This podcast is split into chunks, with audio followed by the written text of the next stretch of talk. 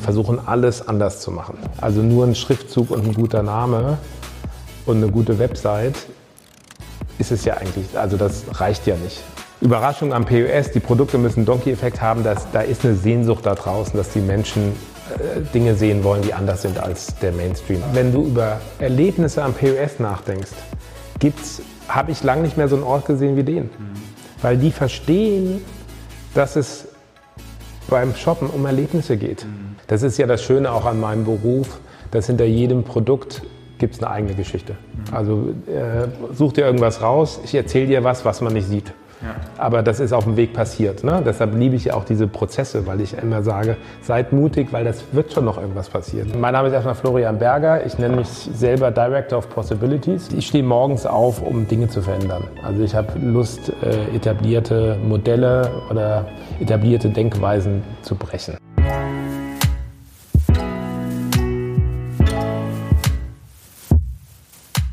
Heute hatte ich mein Interview mit Florian Berger von Donkey Products bzw. Milk.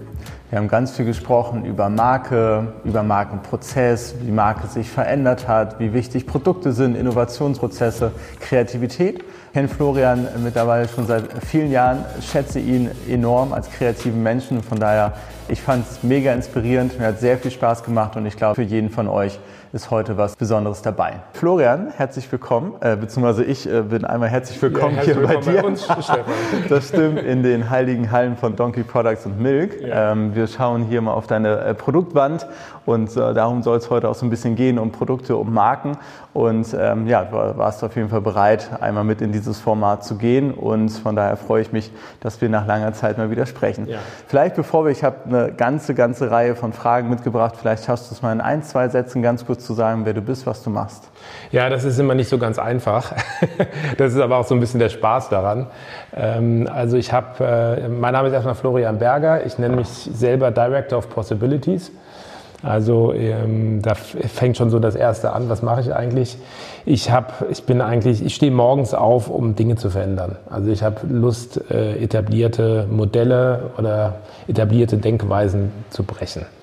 Äh, dahinter steckt meistens ein kreativer Prozess. So, das ist so, das ist so mein, das ist mein persönlicher Antrieb, ne? mhm. äh, warum ich äh, aufstehe. Und äh, angefangen habe ich mal vor äh, jetzt 20 Jahren wirklich mich selbstständig zu machen. Jetzt eigentlich fast auf den Tag genau, fällt mir gerade ein im August 2000 cool. und äh, habe mit einem Kumpel zusammen eine äh, Werbeagentur gegründet. Und beide von uns haben nie in einer Agentur gearbeitet. Mhm. Das haben wir aber dann erst gemerkt, als wir die Schreibtische zusammengestellt haben. Äh, jetzt will ich gar nicht so meinen ganzen Lebenslauf sagen. Ich habe dann äh, 2007 entschieden, nochmal ganz neu anzufangen und habe Donkey Products gegründet.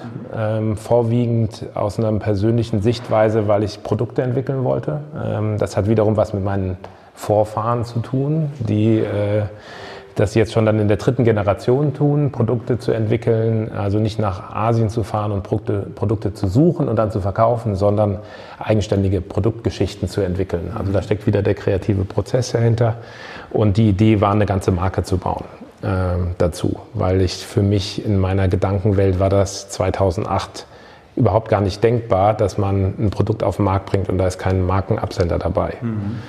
Ähm, dann habe ich alles danach geplant und bin, äh, habe mich der Branche gezeigt, damals noch auf einer Messe. Die gab es damals noch. das hat sich auch sehr äh, verändert, da kommen wir vielleicht später noch zu. Und habe dann gemerkt, dass ich eigentlich in einer Branche gelandet bin, die überhaupt gar nicht Marke versteht. Mhm. Ähm, weil ne, die äh, Branche wäre Geschenkartikel, wobei ich immer mit dem Begriff ein bisschen Probleme habe. Die ist ja produktgetrieben. Mhm. Also nenne mir eine Geschenkartikelmarke. Ja fällt dir natürlich Donkey ein, ne? ja, aber sonst, da hört schon auch auf. Aber ich, ähm, wir haben ein Verpackungskonzept dahinter. Also das war immer, das war, wir sind wie so ein UFO gelandet. Ne? Mittlerweile machen das ganz viele so.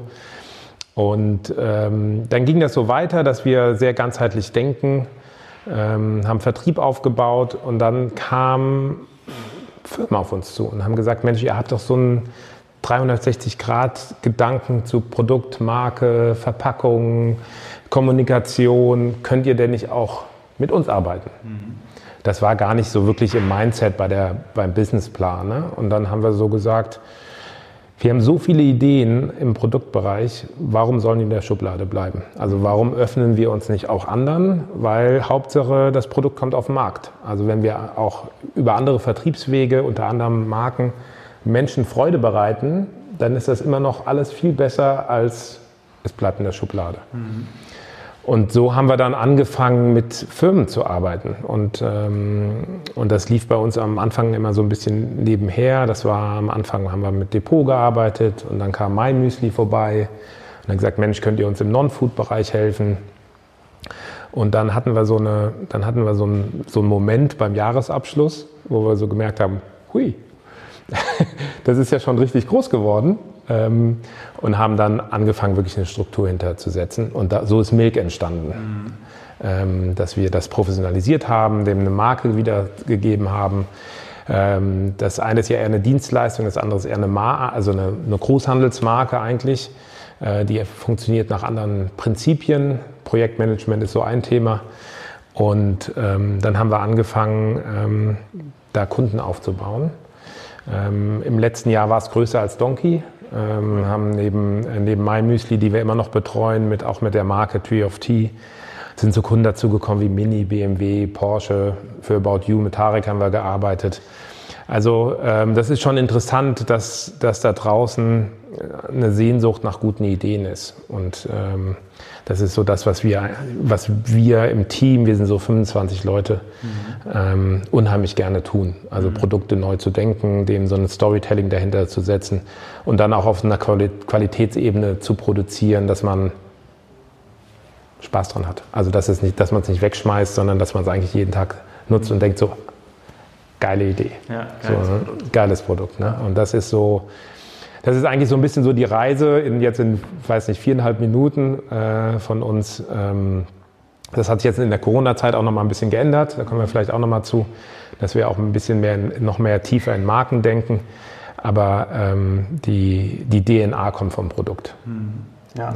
Die, ist, die ist tief drin und jetzt über mehrere Generationen quasi auch gereift. Ja. Das meintest du jetzt ja gerade, du bist in eine Branche reingegangen, wo es eigentlich noch keine Marken gab. Ist das immer das Ziel?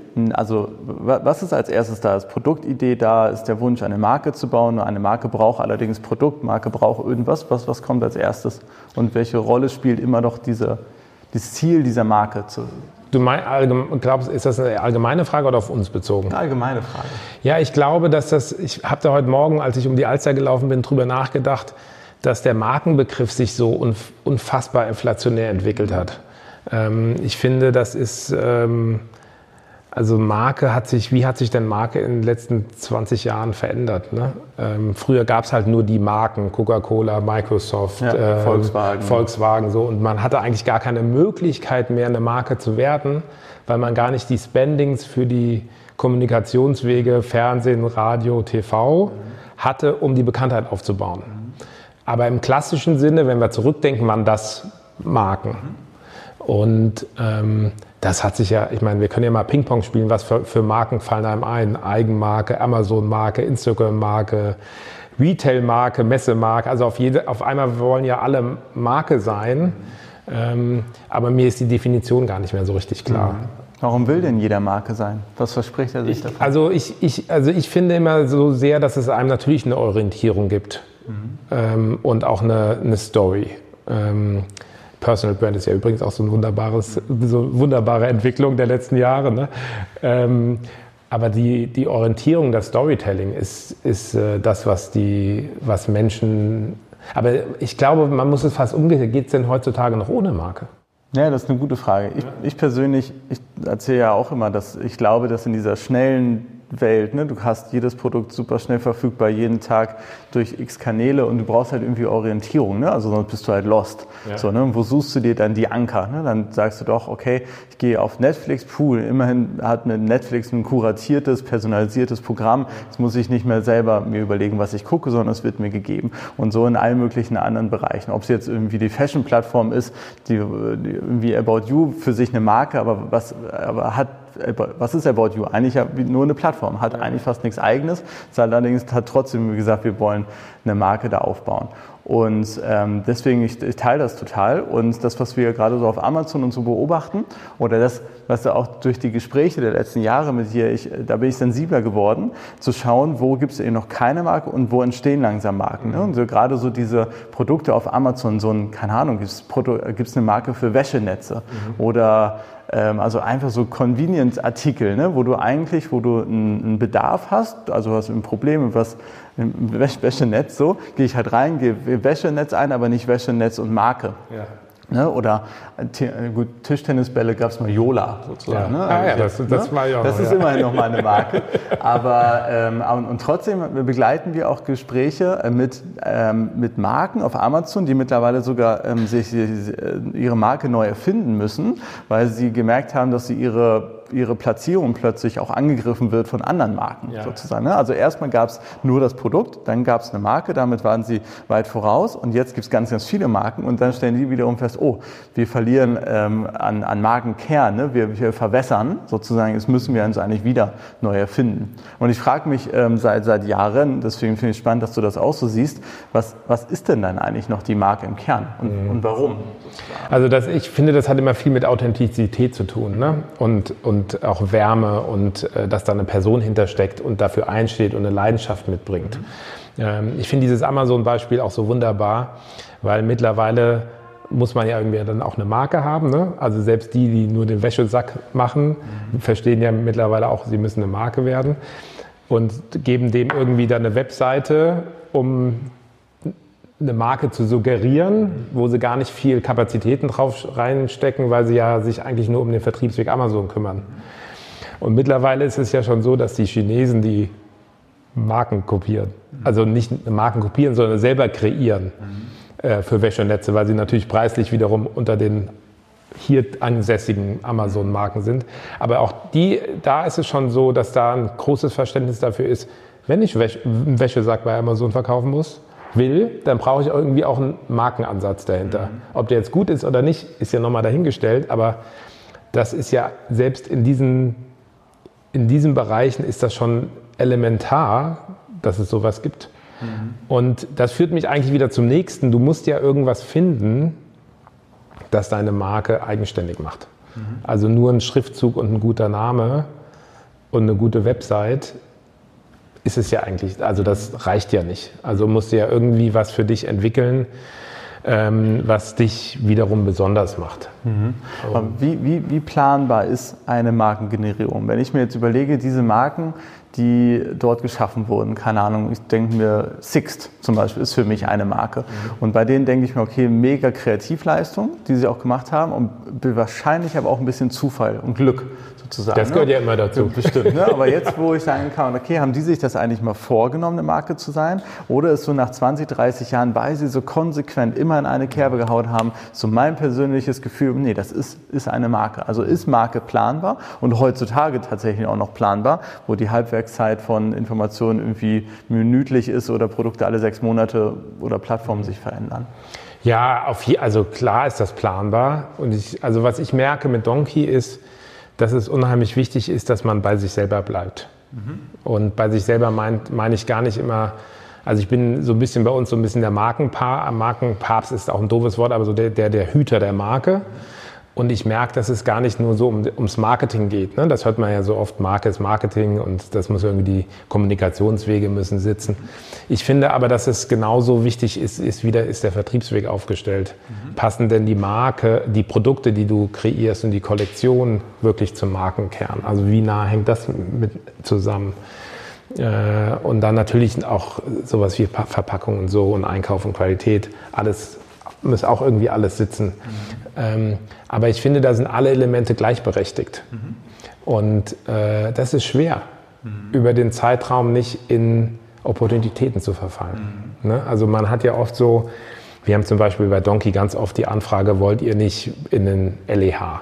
Mhm. Ne? Da kommt eine große Kette und sagt, komm, wir verkaufen hier äh, die Schneekugel, haben wir ja noch nie gesehen, das wollen wir jetzt, wollen wir jetzt verkaufen. Mhm. Machen wir aber nicht weil das wäre nicht markenadäquat, weil wir unsere Marke nicht in diesem Vertriebsweg sehen. Mhm. Dafür muss man aber auch die Kraft aufbringen, mhm. Nein zu sagen. Ja. Ne? Und nicht getrieben zu sein, alles mitzunehmen. Und ich glaube, das ist so, wenn du langfristig Marke denkst und aufbauen willst und ein bisschen auch wieder zu den Kernwerten, was ist eigentlich eine Marke, zurückkehrst, muss man Ausdauer haben mhm. und bei sich bleiben. Ja. Ähm, das ist, glaube ich, so auch einer der Elemente, die ich jetzt über die Jahre gelernt habe. Mhm. So. Und das ist biegsam, ne? Ja, also absolut, absolut. Ja. Ähm, das, wie du ja jetzt auch gesagt hast, jetzt eure Firma Milk, die entstanden ist, quasi der, der Beratungs- oder der Dienstleistungsansatz, das, was du gelernt hast die letzten Jahre, jetzt quasi auch nochmal in die Produkte, Produktentwicklung für andere Unternehmen damit reinzubringen. Ähm, jetzt hast du gesagt, du stehst morgens auf, hast du eigentlich immer die, die, Kreativität. Wir haben heute Morgen tatsächlich schon um halb sieben auch geschrieben. ganz, ganz überrascht. Ich meine, hey, cool, freue ich mich auf den Tag. Fand ich wiederum total cool. Ähm, aber ist, ist das jetzt, ist das im Donkey-Ansatz gar nicht möglich gewesen? Oder hast du gesagt, nee, komm, das ist eine andere Dienstleistung die, und Milk ist auch eine Marke? Also baust du dir selber dann wiederum Marken für das, für, für das Konstrukt, in dem du dann auch unterwegs Ja, ich bist? weiß gar nicht, ob ich Milk als Marke betrachten würde, aber wir gehen immer mit dem Markenansatz ran. Also wir wollen, bei Donkey ist es zum Beispiel auch wichtig, dass es irgendwie eine Geschichte immer hat. Mhm. Eine kleine Story, warum, der Marke, warum die Marke so heißt, wie sie ist, um irgendwie sympathisch mhm. zu sein. Jetzt wirst du gleich fragen, warum, was ist die Geschichte zu Milk, ne? Vielleicht. ich sage mal noch nicht. Endmilk, Milk, genau. Ähm, und ähm, ich glaube, wir gehen, also wir gehen auch in den Kollektionen in, bei Donkey zum Teil mit dem Markenansatz ran und sagen, das ist, das hat äh, so eine Kraft als Produkt oder als Kollektion, das könnte in einer eigenen Marke laufen mhm. äh, und könnte auch vielleicht sogar neue Vertriebswege erschließen, die wir vorher nicht hatten oder wo wir Nein gesagt haben. Mhm.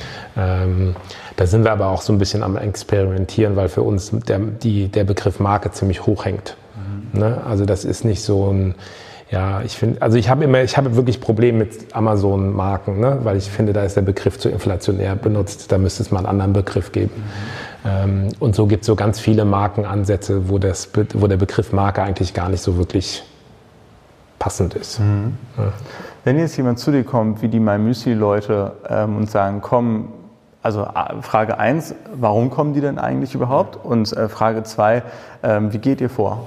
Was passiert dann? Ja, also bei, bei meinem Müsli war es eigentlich, äh, also es ist eigentlich immer noch eine meiner Lieblingsgeschichten. Die sind, die sind gekommen, ähm, weil ich einen der Gründer, Hubertus, schon wirklich sehr lange kenne.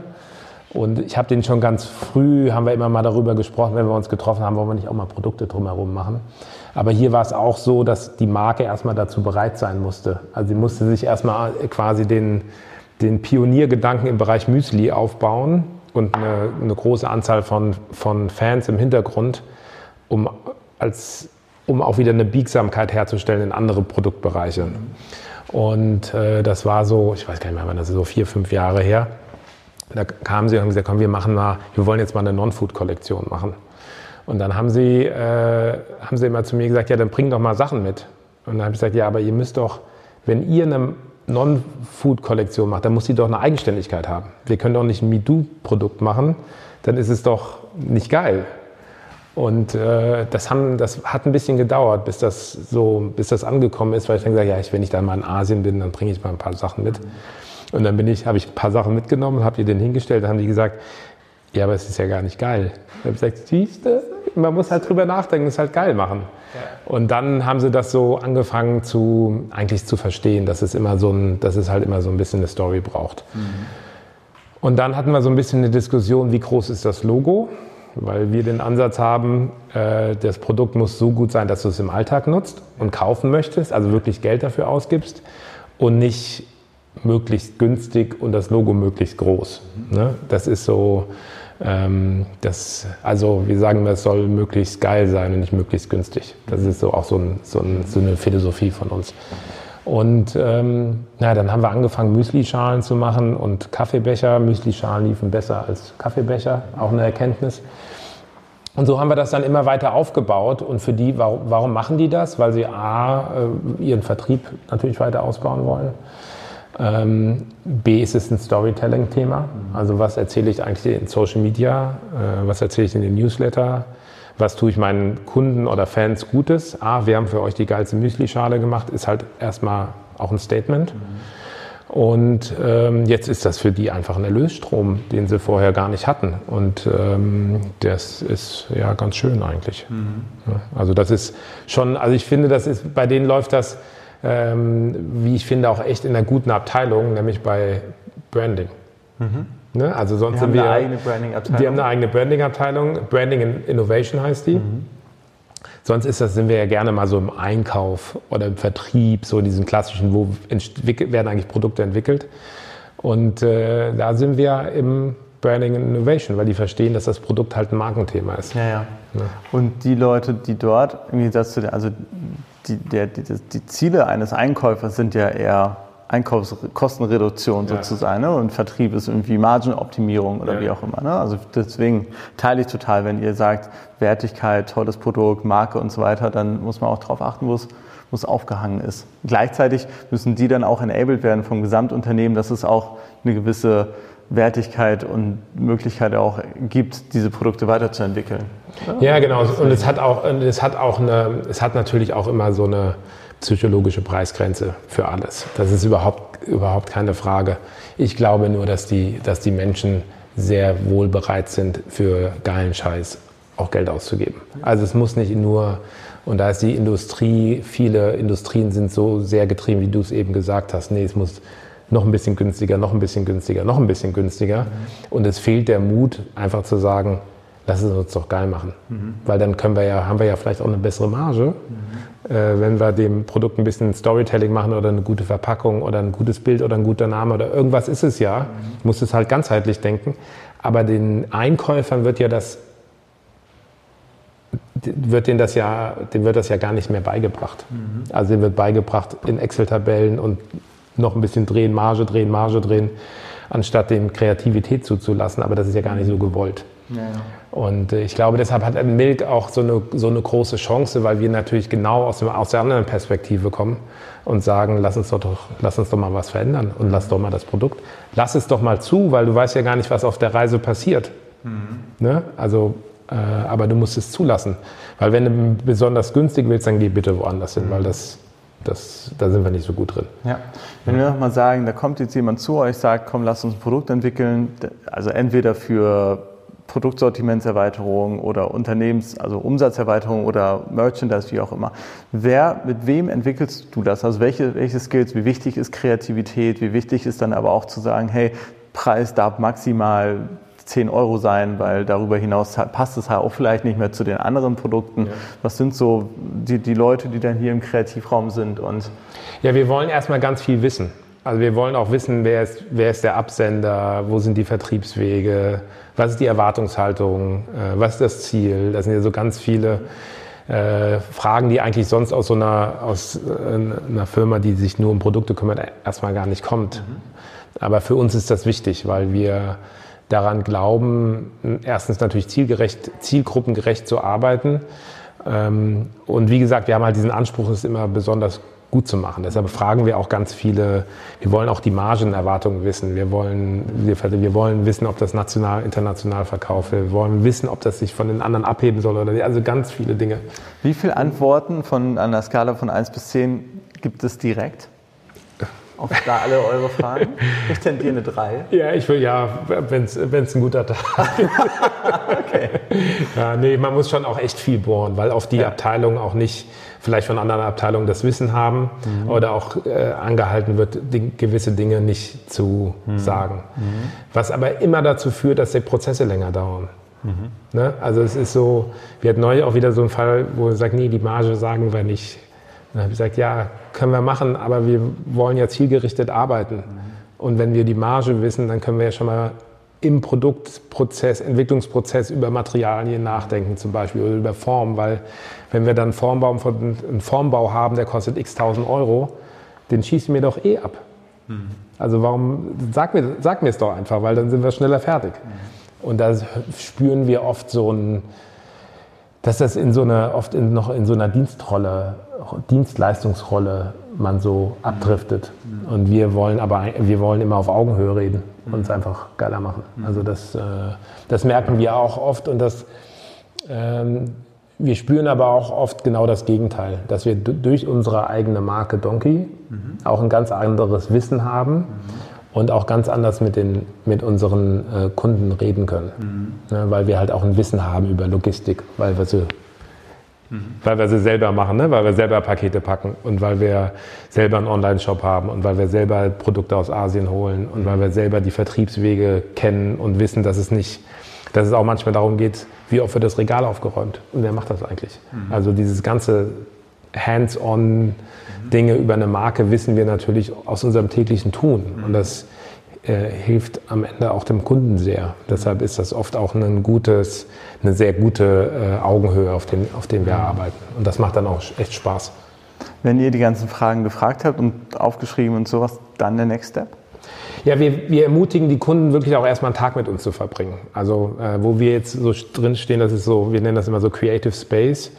Wir ähm, haben auch echt Lust, mit den Kunden zu arbeiten, weil wir auch sehr an, die, an den Menschen glauben. Also wenn, der, wenn da eine gute Chemie ist und äh, ein gutes Verständnis füreinander, werden die Projekte auch besser. Also wir haben immer große Lust, Menschen kennenzulernen, Prozesse kennenzulernen, Marken kennenzulernen und mit denen in einem Tag mal die Erwartungshaltung, die Roadmap, die nächsten Schritte zu besprechen. Also das, das machen wir mehr und mehr und das spüren wir auch, dass das von den Kunden extrem gut angenommen wird. Mhm. Äh, weil sie auch mal rauskommen, weil sie auch mal neu denken, weil sich dann in den Prozessen oft auch Dinge ergeben, so, ach ja, du hast recht wir haben ja erstmal nur, wir haben ja erstmal ein Einkaufsproblem, mhm. weil die Verpackungsqualität scheiße ist mhm. und noch gar nicht ein Markenproblem. Mhm. Ne? Und dann gehen sie halt wieder zurück und arbeiten erstmal daran, um dann den nächsten Schritt zu machen. Also da kommen immer auch andere Dinge raus. Also das ist so, das, das ist eigentlich das, was wir, mit dem wir anfangen und dann geht das relativ schnell in die Produktentwicklung. Also da gehen wir ganz schnell ins, ins Doing. Ähm, entwickeln Produkte, zeichnen die, machen auch mal ein 3D-Muster aus den, ähm, machen wir auch gerne und treffen uns dann wieder mit dem Kunden. Mhm. Und äh, stellen das vor und meistens ist dann, ist dann auch schon was dabei. Ne? Oder wir stellen so viel vor, dass sich das dann von zehn Ideen auf fünf verdichtet. Und, ähm, ist bei jedem Produkt oder Produkt, Prototypen schon eine Story dabei? Das, gehört das für dich? ja, das ist manchmal, manchmal passiert. Also ja, ist immer der Anspruch. Manchmal passiert es aber auch auf dem Weg. Also das ist auch so ein, das ist ja das Schöne auch an meinem Beruf, dass hinter jedem Produkt gibt es eine eigene Geschichte. Also äh, such dir irgendwas raus, ich erzähle dir was, was man nicht sieht. Ja. Aber das ist auf dem Weg passiert. Ne? Deshalb liebe ich ja auch diese Prozesse, weil ich immer sage, seid mutig, weil das wird schon noch irgendwas passieren. Was es ist, weiß ich nicht, aber es wird passieren. Ja. Und das... Ähm, Manchmal passiert es einfach wirklich auf dem Weg, weil wir dann mit der Fabrik reden und die sagen, Mensch, wir haben neues Material. Mhm. Ähm, oder wir sagen, ähm, Mensch, wenn wir das jetzt noch in der Verpackung machen oder mit dem Namen oder mit dem Foto oder ähm, ja, also man kann immer nicht alles auf Knopfdruck abrufen. Mhm. Und ich finde, der kreative Prozess hat einen Nachteil, dass es halt ein Prozess ist und auch manchmal ein bisschen länger dauert. Ähm, aber wir, haben, wir sind schon auch sehr da hinterher, wir nennen das den Donkey-Effekt, mhm. dass es muss immer irgendwas haben. So, das gelingt einem manchmal ein bisschen besser, manchmal ein bisschen mhm. schlechter. Äh, aber das ist schon der Anspruch. Aber es passiert auch oft auf dem Weg. Ja. Ja. Das klingelt gerade. 2013 haben wir an deinem zweiten Online-Shop gemeinsam gearbeitet und da war das auch, wir brauchen den, den Donkey-Effekt. Und ein paar Sachen hattest du damals auch erzählt. Ne? Also so verteile in einem Laden überall einzelne Donkey-Artikel oder pack sie alle auf einem Haufen. Ja. Und der Donkey-Effekt ist einfach auf einem Haufen, sagst ja. du einfach, boah, es ist so viel Gutes. Ich nehme jetzt nicht nur ein Stück, sondern zwei oder drei quasi da so mit. Ja, da haben wir so eine schöne, da habe ich jetzt endlich den Beweis, nämlich, äh, dass es funktioniert. Wir hatten vor äh, kleiner Ausflug, wir hatten vor Weihnachten einen Pop-up-Store im KDW. Mhm. Äh, da, haben die, da haben die bei uns angerufen und ähm, haben gesagt, wir haben hier eine Fläche im Weihnachtsmarkt, wollt ihr nicht mehr hier so 40 Quadratmeter bespielen? Mhm. Und äh, ich, das war, ich, der Anruf erreichte mich auf dem Fahrrad, ich weiß es noch wie heute. Und ich habe sofort Ja gesagt, ohne zu wissen, wie? ja, äh, begleitet mich irgendwie in meinem Leben, so zu reagieren. Und dann haben wir aber auch echt lange gebraucht zu verstehen, wie, wie funktioniert eigentlich die Marke am POS. Ne? Mhm. Also man erwartet immer von seinen Kunden, den Einzelhändlern, dass die das so machen, wie man das will. Mhm. Und wenn man das dann selber machen soll, dann merkt man einfach, wie schwer das ist. Und wie dann der Respekt nochmal extrem sich erhöht einem Einzelhändler gegenüber.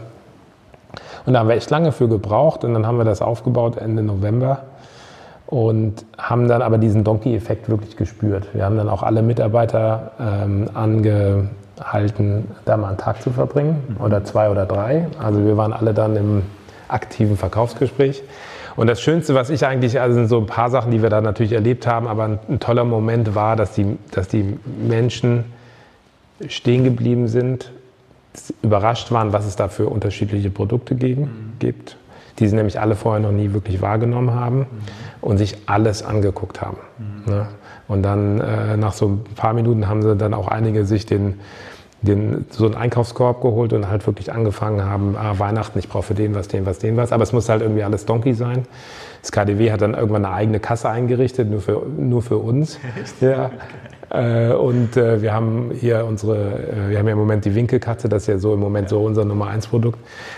Da haben wir äh, bis Weihnachten, äh, ich glaube, 1400 Stück verkauft ne, in vier Wochen. Also wir sind gar nicht hinterhergekommen mit diesem dem Nachfüllen. Und wir hatten so eine große Katzenwand im Hintergrund. Und äh, das geht jetzt auch wieder so, äh, war Nummer ein Selfie Point im ganzen KDW. Ähm, waren so 180 Katzen, die alle gewunken haben, in Farben aufgeteilt. Also man ist wirklich die Rolltreppe hochgekommen, so, was ist denn das? Da muss ich hin. Also diesen Sogeffekt, von dem ich auch immer, den ich auch immer so äh, von denen ich immer so rede.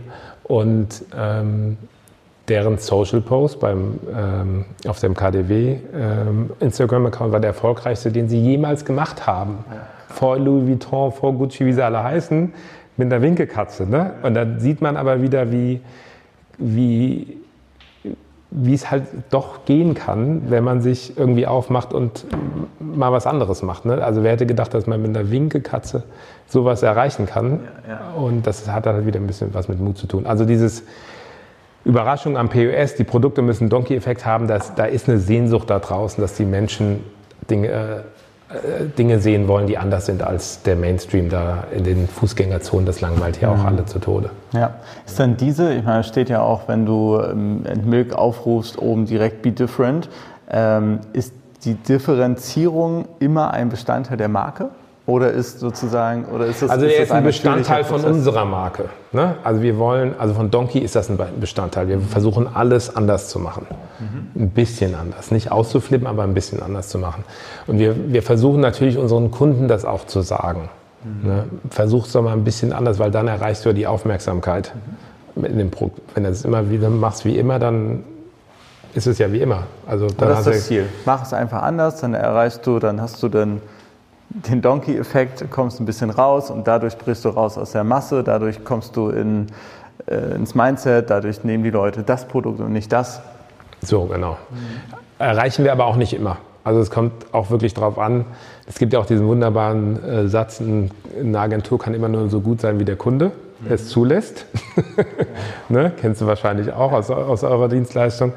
Und da äh, gibt es halt auch Kunden, die wollen die Produkte dann doch relativ wie wir es bezeichnen würden, normal. Ja, Für sie ist es aber trotzdem noch irgendwie noch außergewöhnlich, weil ja. es halt irgendwie doch eine andere Form hat. Aber äh, aus, meiner, aus meiner Brille ist es äh, relativ normal. Mhm. Ja.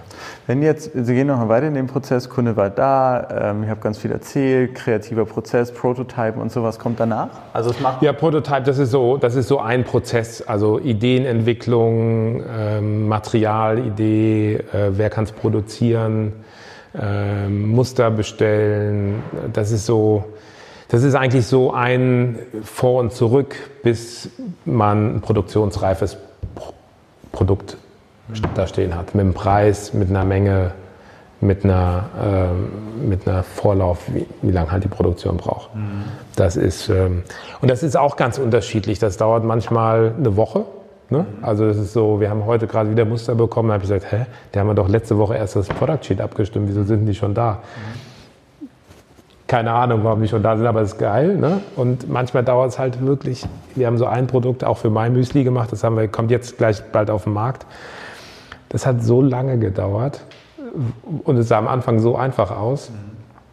Und wenn man so zurückblickt und sagt, warum hat denn das eigentlich so lange gedauert, dann weiß man natürlich die Gründe, aber so eine richtige Antwort ist es auch nicht. Und ähm, Äh, also manchmal ziehen, ziehen sich Dinge auch, vor allen Dingen die Dinge, die man denkt, dass sie einfach wären. Ist so auch so ein Learning aus, der, aus den mhm. letzten Jahren.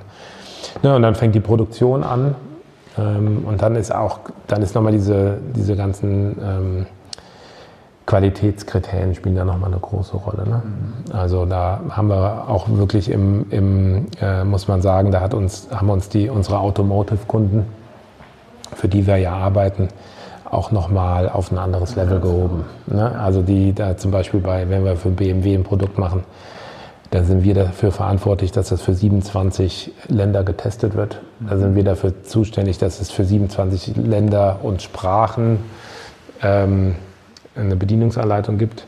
Ah, krass. Und ähm, wenn da irgendwas falsch ist, dann ja. ist gleich ja. Todesstoß. Also ich übertreibe jetzt ein bisschen, ne? aber, es, aber wir sind, aber die Verantwortung solchen Firmen gegenüber, deshalb dauert so ein Prozess auch gerne mal zwei Jahre, ne? Mhm. von, von Briefing bis das Produkt ist im, im, im Laden. Ähm, ist aber auch ein Zeitraum, den du dann benötigst, weil du, ja, weil du, weil du einfach, äh, weil da auch viele Prozesse sind, ne, ja. die, die du einhalten musst.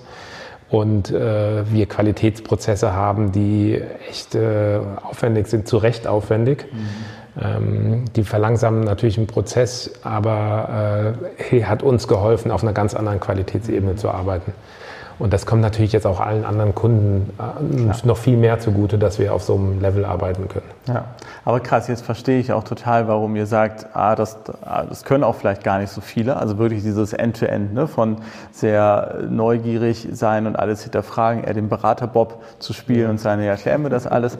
ähm, und dann über die kreative Prozesse, Product Sourcing sozusagen, hilft dir dann eigentlich auch noch den Schritt weiter zu gehen, so Distribution, Vertrieb, Marketing Marketing und so? Also jetzt. Ja, also da sind wir, kommen wir immer ein bisschen mehr hin. Ne? Also wir, ich würde noch gerne eine Sache nochmal sagen, und das fand ich auch so, man lernt ja auch mit, mit seinen Kunden, das ist ja auch so das Schöne an unserem Beruf, dass wir, äh, und als wir dann mal bei BMW saßen und ich dann auch habe, wieso hatten die eigentlich, wieso hatten die eigentlich bei uns angerufen? Weil die haben bei uns angerufen, ne? ähm, in der Zeit, wo wir noch gar nicht über sowas nachgedacht haben. Und ähm, da haben die zu mir gesagt, naja, wir haben bei euch angerufen, weil wir haben für unser Sortiment ähm, mehr Kreativität benötigt. Mhm. Und eigentlich arbeiten wir mehr so mit Werbemittler, also werbemittelgetriebene Kunden. Die zeigen uns aber immer nur den Katalog. Mhm. Und wenn wir äh, neu eine eigene Idee hatten, dann haben wir einen Produktdesigner gefragt. Mhm. Aber der hatte ja gar keine Ahnung vom Sourcing-Prozess. Mhm. Und das ist eigentlich so ein bisschen auch, was in Milk verbindet. Ne? Also wir verbinden eigentlich so diese Kreativität mit dieser Verlässlichkeit im Sourcing und können am Anfang schon darüber nachdenken, wenn er sagt, ja, wir brauchen eine Trinkflasche mit einer Dreiermarge die darf 20 Euro kosten, mhm. denken wir das ja schon im Entwicklungsprozess. Mhm. Und ich glaube, das ist so unsere, unsere Stärke, dass wir in diesem, dass wir immer so ein Storytelling haben wollen und auch schon in dem kompletten Prozess denken. Mhm.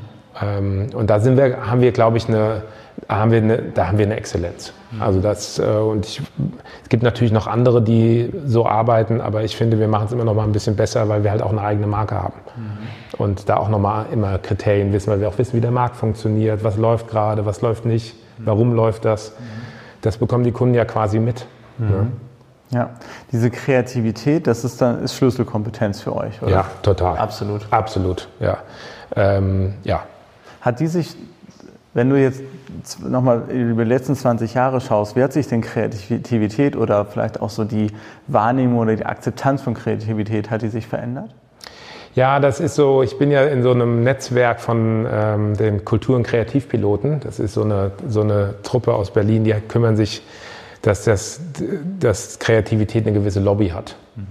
Und ich finde, die Kreativität in Deutschland wird immer, wird immer gewollt aber noch nicht akzeptiert. Mhm. Also es sind immer noch die bunten Vögel, die daherkommen, äh, aber richtige Budgets werden nicht freigegeben, ne, sondern es werden immer nur Budgets freigegeben für die Aufgaben, die man gerade hat. Aber Kreativität findet ja meist in den Schnittstellen statt mhm. zwischen Marketing und Vertrieb, zwischen Einkauf und also du musst ja in Schnittstellen denken. Das ist ja die Kreativität. Mhm.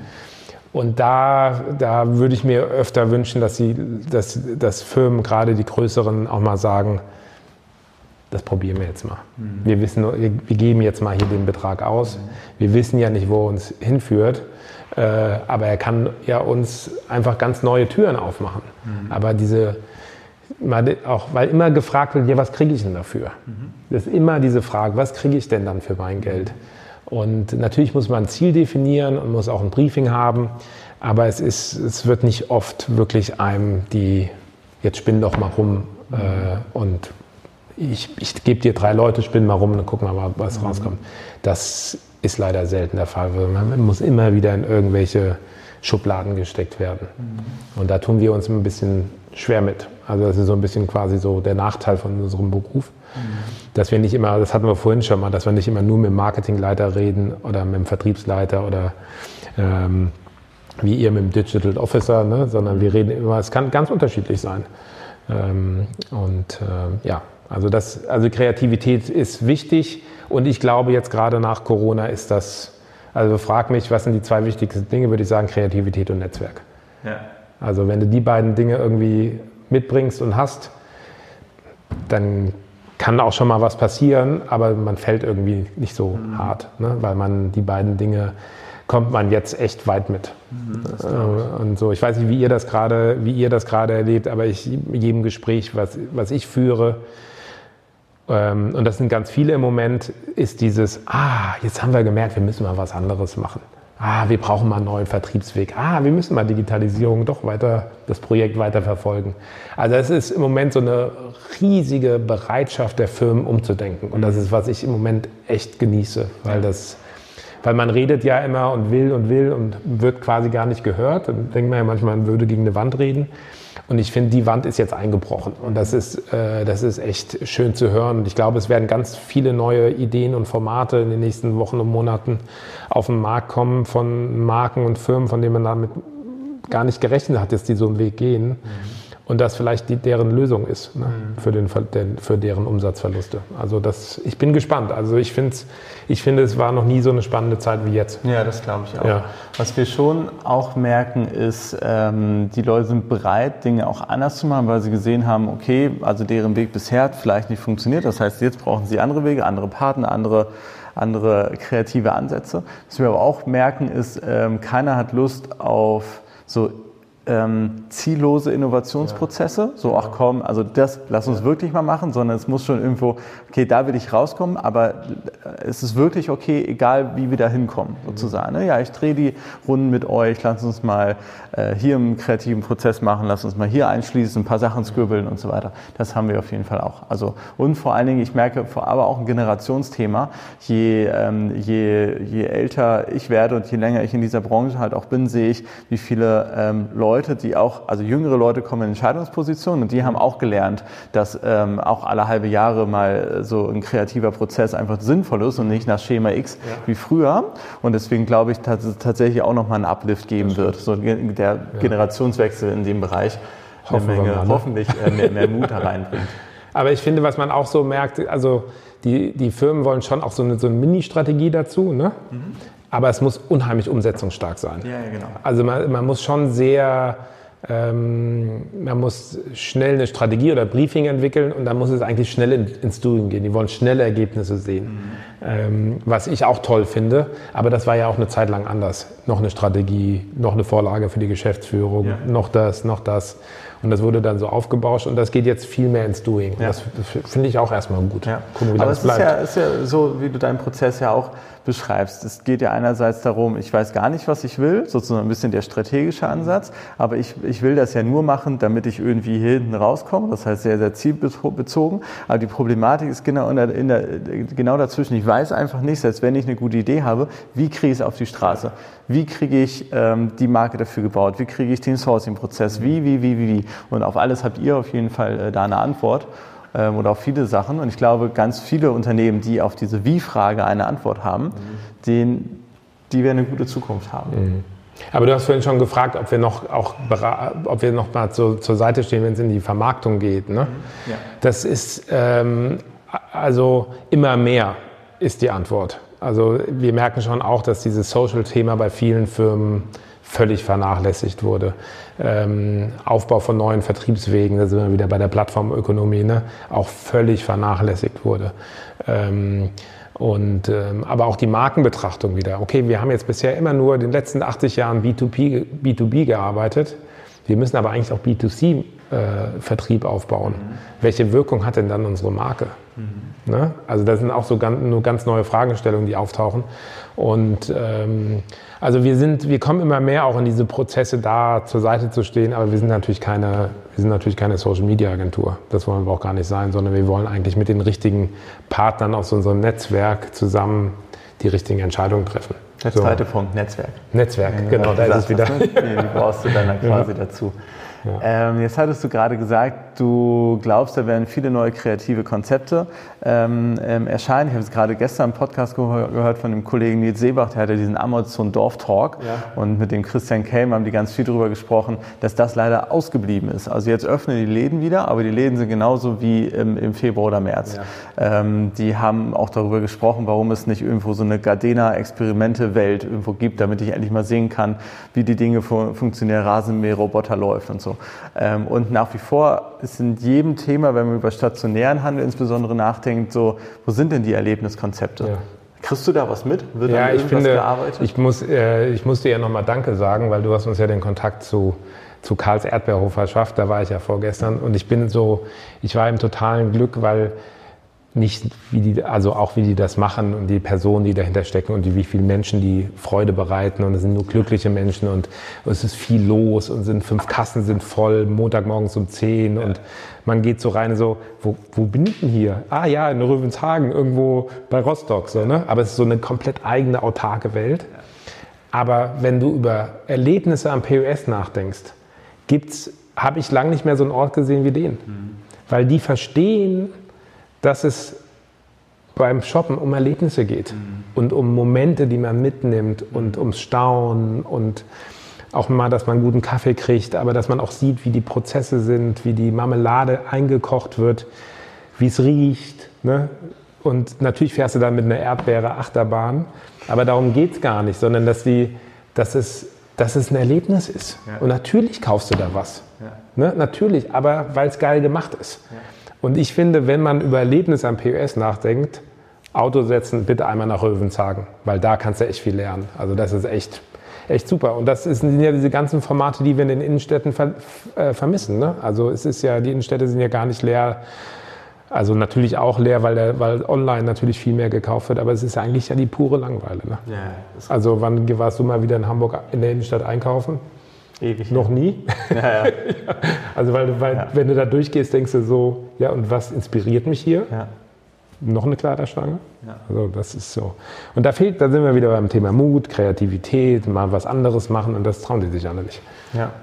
Und ich finde es auch wirklich selbst, also wie viele Fälle von Kreativ und Mut sind auch wirklich gescheitert. Ne? Also so eher, na gut, so richtig viele die kriegen wir dann nicht mit. Kriegen, ja, die kriegen wir vielleicht auch nicht mit. Ja. Würde es so sein, ey komm, ne, hier sind 100 Beispiele für kreative Ansätze, die nicht funktionieren äh, oder es gibt gar keine, ja okay, dann braucht man vielleicht nicht kreativ sein, ne? aber tatsächlich ähm, ist so der, der Weg dahin, wie kommt man zu, ähm, zu, zu Karls Erdbeerhof, keine Ahnung, selbst die großen Unternehmen wie Apple und so, die haben irgendwie auf Qualität gesetzt, haben sich daraus irgendwie differenziert, ne? damals auch schon wie different in deren, in deren Markenslogan. Also eher gibt es ja ein paar Erfolgskonzepte, als sie nicht zu haben. Mhm. Trotzdem heißt das, wir machen das mit den Fähnchen, äh, wie bei der Sparkasse oder Dienst nach Vorschrift und so. Mhm. Ja, bin ich auch sehr verwundert. Ja. Welches welche, welche Produkte oder jetzt neben Karls hast du noch ein weiteres Beispiel, das nicht aus eurem Hause kommt, aber wo du sagst, boah, Respekt, die machen es richtig gut? So, so meinst du Excitement am POS, so ja, dieses Storytelling? Ja, ich finde, da gibt es immer, also ich finde das KDW, also zwar ich es natürlich auch erlebt habe, aber wenn du da durch Weihnachten, an Weihnachten oder auch mhm. sonst durchs KDW gehst, ich finde, das ist ein, das ist ein Schlaraffenland. Also ich finde, die machen das einfach an der Produktqualität, äh, Markenauswahl, Inszenierung. Ne, ein bisschen besser finde ich fast noch das Selfridges in London, mhm. ähm, die sich auch, wie ich finde, immer viele Dinge trauen. Die haben jetzt, glaube ich, mal einen Fahrradladen ähm, aufgemacht, mal kurz. Oder ich war mal da vor Jahren zur Weihnachtszeit, da hatten die am besten Platz äh, Room of Silence. Ne? Also bist du so reingegangen in diesem, in diesem Weihnachtswahn mhm. und totale Ruhe. Mhm. Ne? Aber das war halt nicht im Keller, sondern es war halt Prime Location. Ja. Und jeder andere würde sagen, ja, aber es ist doch meine beste Fläche, da verkaufe ich doch und so. Nein, Room of Silence. Ne? Also dieser gedankliche Bruch, der macht es, glaube ich, äh, macht es auch besonders. Die haben jetzt auch oben, glaube ich, in der eine Halfpipe sicher ein, auch eingebaut, wo die, wo die alle hingehen können zum Skateboard fahren. Auch ist, beste, beste Lage, aber Skateboardbahn. Ne? Also, aber das sind die, ich finde, das sind so die, die Konzepte, die ich, oder hier ähm, L&T in Osnabrück, die, die, die Welle ist ja auch jetzt gerade so ein klassisches Beispiel. Aber man muss ja sagen, das sind alles Menschen, die sich was trauen. Mhm. Und äh, ich weiß gar nicht, ob die Welle funktioniert, also ob da mehr Frequenz mhm. kommt, aber ich bin mir sicher, das hat funktioniert. Ja, ja. Auf jeden Fall eine Menge Story, eine Menge Gründe, in die Kommunikation zu gehen und so weiter. Aber interessanterweise sind das ja Handelsmodelle, die, die du äh, gerade genannt hast. Und noch spannender wäre es ja eigentlich, das aus Herstellersicht zu sehen. Ne? Weil wenn man sagt, worauf verzichtet dann der Handel in dem Fall auf seine Flächenfrequenz dort, hat tatsächlich vielleicht weniger Umsatz, kann er das kompensieren. Aber das Spannende an einem Hersteller ist ja immer, er kann sich total äh, trauen, weil irgendwo wird es dann ja doch gekauft. So, ne? Also er, er, klaut dann ja nicht, die Opportunitätskosten sind ja etwas, etwas geringer als einfach im Handel. Und darauf hatte ich tatsächlich, dass es richtige, mutige Kreativität äh, auch aus, aus der Herstellersicht geht, mhm. die im Endeffekt dann ihrem B2B-Geschäft in das B2C-Geschäft gehen und das halt nicht nur, dass sie es überhaupt tun. Also das ist ja jetzt gerade, das erleben wir jeden Tag, diesen Direct-to-Consumer-Ansatz. Und ich hoffe mir, dass es dann sogar noch in ein paar Jahren noch Kreativität noch sozusagen on top kommt, wenn einmal die Infrastruktur dafür da ist, dass sie dann sagen, komm, zack, ich gehe jetzt nochmal einen Schritt weiter. Fällt dir da ein Beispiel ein, was gut ist?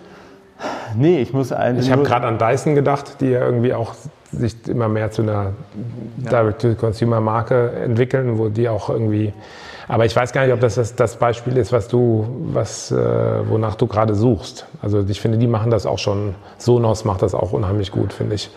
Also die haben ja auch in kürzester Zeit, sind die ja zum Inbegriff der, des Home Entertainments geworden. Mhm. Ne? Ähm, aber ja, also es, äh, es, es, bleibt spannend, würde ich sagen. Ja, ich finde, ich finde nach wie vor die Sportmarken, also Adidas hat das ja stark auch ausgerufen, gut, Adidas und Corona, nochmal eine extra Geschichte, aber ähm, wie die im Endeffekt sehr stark in ihre Trikotgeschäfte bei der WM oder auch in ihre eigenen Stores und so weiter, wie sie das zelebrieren. Sportmarken finde ich schon die sind schon sehr D2C-orientiert. Mhm. Ne? Also Gymshark jetzt gerade so diese Milliardenbewertungen ja. geknackt durch ihre Social-Media-Strategie. Das sind da, da ist richtig Musik drin. Ja, da, ja das sind ja vor allen Dingen das sind ja die Fahrradmarken, die so abgehen. Ne? Ja. und auch das Fahrradzubehör, Klamotte geht auch, glaube ich, ziemlich durch die Decke. Ähm, das ist ähm, ja, da wird einfach, glaube ich, noch, da wird noch eine Menge passieren. Das sind ja auch so, das sind ja so Gymshark, das kriegt man ja quasi gar nicht so mit. Ne? Mhm. Das ist ja so, finde ich so äh, erstaunlich. Das ist ja bei euch aus dem Netzwerk Elias, ne? der hat das ja, glaube ich, begleitet. Ja. Äh, auch großartiger äh, Mensch, wie ich finde. Ähm, aber das ist, der taucht, also in, mein, in meinem Relevant Set passt, äh, taucht Gymshark nicht so wirklich auf. Und äh, die schaffen es da in ein paar Jahren irgendwie mit einer Milliarde bewertet zu werden. Das ist schon echt krass. Ja, ne? das ist krass. Ja. ja, cool. Ja, dann lassen wir langsam zum Abschluss kommen. Ähm, ich bin ja selber eben auf der Suche nicht nur nach Beispielen, sondern auch auf, auf, äh, nach, nach Leuten, die sich dann auch mal ähm, die ihre Geschichten erzählen. Wen würdest du gerne mal in meinem Format sehen? Wenn du, ah, das ist gut. Also ich finde, also weil wir jetzt gerade da waren, ich würde natürlich Robert Dahlmer einladen. Ich finde Elias auch super. Das stimmt. Also Elias von Moon Idea, ne, mhm. der, der ja mit ähm, äh, den, äh, der ja mit 21 schon seine dritte Firma hat. Äh, extrem schnell ist in der Birne. Also ich finde, da muss man sich echt anschnallen. Ja. Äh, also zumindest ich in meinem Alter, ich weiß nicht, wie es dir geht, aber äh, ich glaube auch du musst dich anschnallen bei Elias. Also ich finde, das sind so, das sind so neue Denker. Also äh, Robert mit seiner aus der Erdbeere, äh, mit Stefanie aus der Erdbeere irgendwie einen Freizeitpark zu machen, das ist schon irgendwie ganz cool. Und Elias einfach so wie er ist. Also das ist, äh, das sind die neuen Denker und äh, die brauchen wir ja. Ja, definitiv. Ja. Ah, ist cool. Vielen Dank. Guter, guter Impuls. Ja. Sehr schön. Flo Bo, vielen Dank für deine Stefan, Zeit. vielen Dank fürs Kommen. Es ging ja rasend schnell, die ja, Zeit. Total, ne? ja, warum müssen wir nochmal eine zweite Auf Ausgabe machen, ne? Warum nicht? Auf jeden Fall, sehr gern. Von daher, ja, ähm, bis zum nächsten Mal. Ja, vielen Dank. Dankeschön. Gerne.